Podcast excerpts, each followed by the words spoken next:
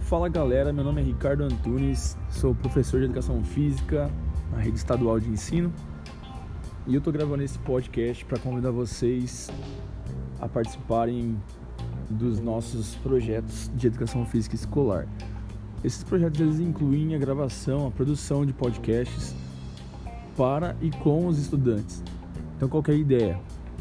A ideia é fazer a produção de acordo com os conteúdos que a gente for trabalhar na aula.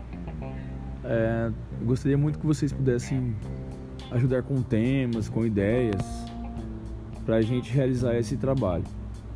É, o, primeiro, o primeiro problema seria a gravação, como é que a gente organizaria os grupos, mesmo porque a gente vai ter em média de 20 ou até, até 30 alunos mais ou menos.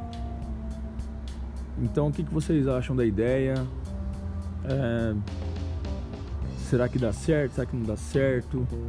Uh, uma outra ideia muito importante é a acessibilidade dessa galera aí da escola ao material de gravação. Por exemplo, eu estou usando só meu telefone para fazer esse podcast de teste, mesmo porque a ideia é essa, fazer uma produção de podcast de forma mais simples, que eles possam fazer sem colocar empecilho, tipo, ah, eu não vou, não vou trabalhar com isso, não quero fazer esse trabalho porque não tenho microfone, não tenho headset, não tenho não sei o que, e aquela conversa.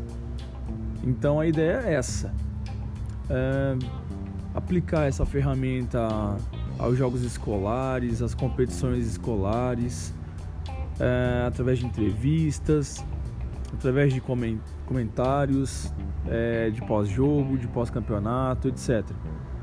Então, cara, preciso da opinião de vocês, a gente poder fazer um trabalho bacana e conseguir despertar é, os nossos jovens, os nossos adolescentes para esse tipo de ferramenta também, porque a gente percebe que eles ficam muito tempo no telefone, mas quando você pergunta sobre qual a utilização do telefone, eles utilizam apenas para jogos.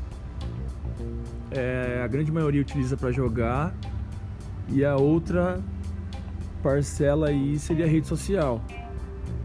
Hoje, por exemplo, estava é, conversando com eles discutindo sobre algumas formas de tecnologia e é surpreendente, cara. Numa sala de 30 alunos, de oitavo ou nono ano, uma minoria de 10% no máximo que sabe utilizar a ferramenta de e-mails, de correspondência digital.